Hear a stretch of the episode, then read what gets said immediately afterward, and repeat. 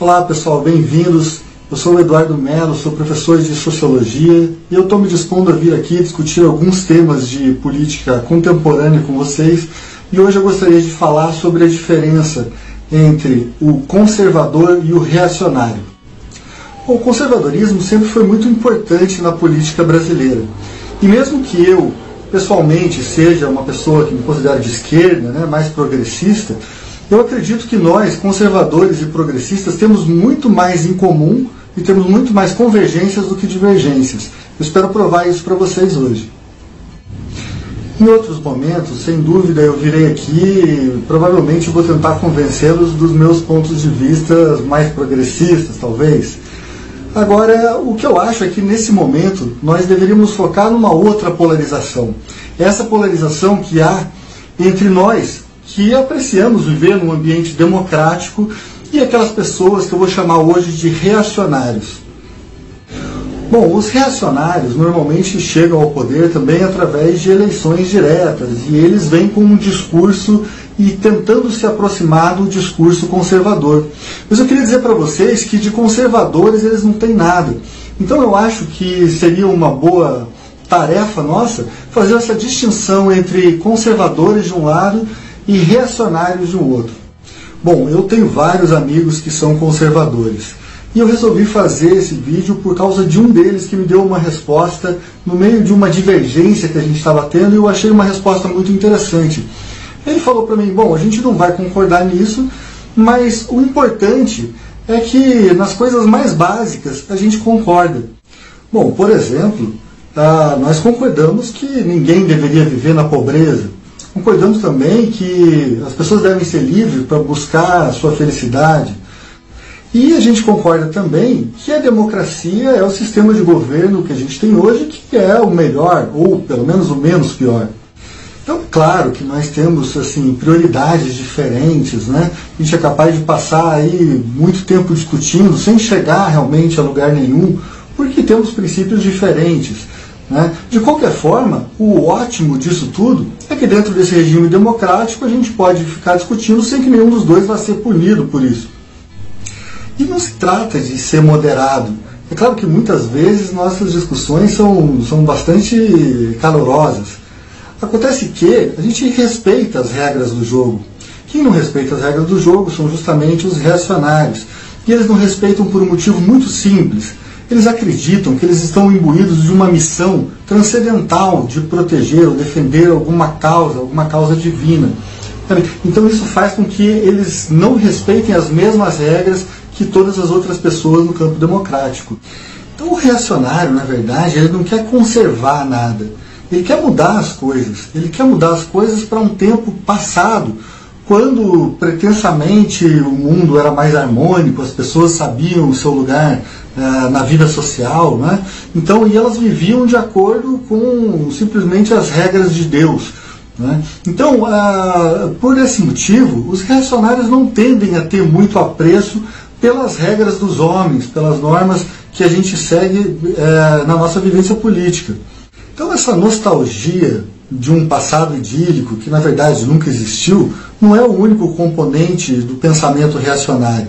Também há aí um, uma revolta contra as elites. Né? Essas elites intelectuais, para eles, são os judeus, uh, os gays, as feministas, enfim, todas as pessoas que eles acreditam que corrompem a sua cultura né, e corrompem então a sociedade. Bom, e não há só reacionários de extrema direita, como a gente conhece aqui na nossa tradição ocidental.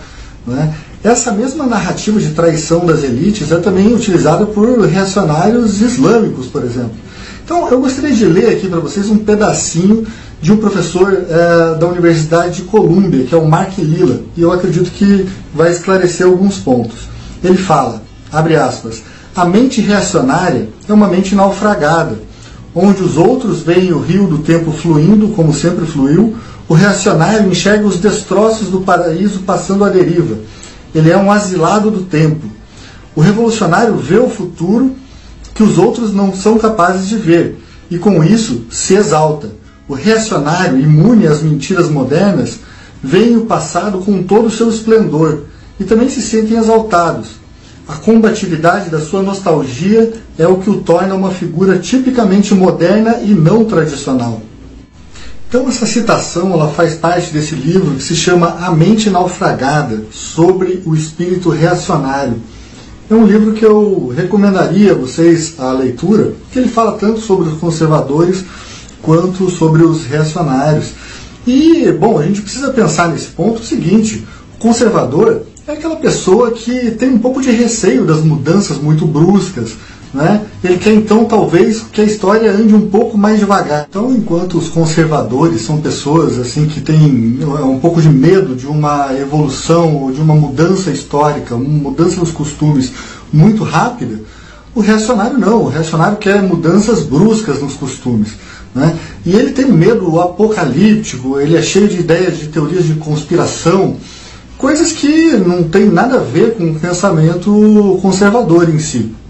Então, como eu estou dizendo, uh, o reacionário ele tende a essa volta ao passado idílico. Bom, é uma pena que ele não possa realmente voltar ao passado idílico. Né? As experiências históricas mostram para a gente que muitas vezes as revoluções nos levam a pontos que a gente se arrepende de ter chegado até lá. Agora não tem como o reacionário se arrepender de chegar no passado, porque ele nunca vai conseguir isso de fato. Muitas vezes o motor do pensamento reacionário e dos afetos reacionários, sobretudo, é a nostalgia. Né? E a nostalgia é muito fácil de a gente compreender como um afeto é, possível de ser mobilizado pela política. Né? Imagina que você é uma pessoa que tem aí seus 60 e poucos anos, talvez um pouco mais. Né? Durante a época da ditadura militar no Brasil, você era um jovem. Né? E às vezes você então é, tem saudades desse período, mas não tem saudades desse período porque naquela época você poderia ser abordado por um policial à noite na rua para te perguntar o que é que você estava fazendo, né? ou porque a imprensa era censurada. Não, você tem saudades daquilo porque era mais jovem, né? e a juventude costuma deixar alguma nostalgia realmente. O que me preocupa um pouco mais é se você for um reacionário jovem. Isso tem acontecido bastante. Né? É claro que eu vejo assim muitas vezes uma sensação de vazio que leva essas pessoas a procurar a ideia de um chefe sólido ou de uma figura de pai. Não é isso? Então é, é, importante a gente entender que essas pessoas estão buscando encontrar sentido. Muitas vezes o sentido vem de você se colocar numa posição hierarquicamente uh, inferior a alguém. A submissão também é apaziguadora. Então, esses afetos da submissão à imagem paterna pode acontecer, por exemplo, numa igreja evangélica, né? pode acontecer em relação ao presidente da República, né? ou ao próprio pai de família. Né? Mas a questão é, o indivíduo adulto, o indivíduo maduro, ele deve ser capaz de se desfazer dessa, dessa ideia de submissão eterna não é? e tomar conta da própria vida. E você pode perfeitamente ser um conservador não é? e completamente adulto, tomando conta da sua vida, sem submissão alguma a qualquer imagem paterna. O reacionário não, o reacionário precisa disso. Então, as minhas discussões com meus amigos conservadores são normalmente sobre porte de arma ou sobre a intervenção do Estado na economia. Né? São centenas de, de assuntos aí que a gente aborda tranquilamente. Agora, com os reacionários, a questão é a volta da ditadura militar, né? A gente fala aí sobre os governantes serem ou não escolhidos por Deus. Ou seja, são, são questões que, enfim, não dá nem para discutir. Então, meu amigo, se você é conservador, vamos lá, você está muito mais próximo de mim, que sou um progressista, do que desses terraplanistas políticos aí que se apossaram do governo, né? Essas pessoas com quem realmente não, não há discussão possível. Todas as opiniões devem sim ser respeitadas.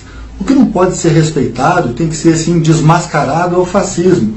Né? Agora, a gente pode fazer isso de uma forma conjunta.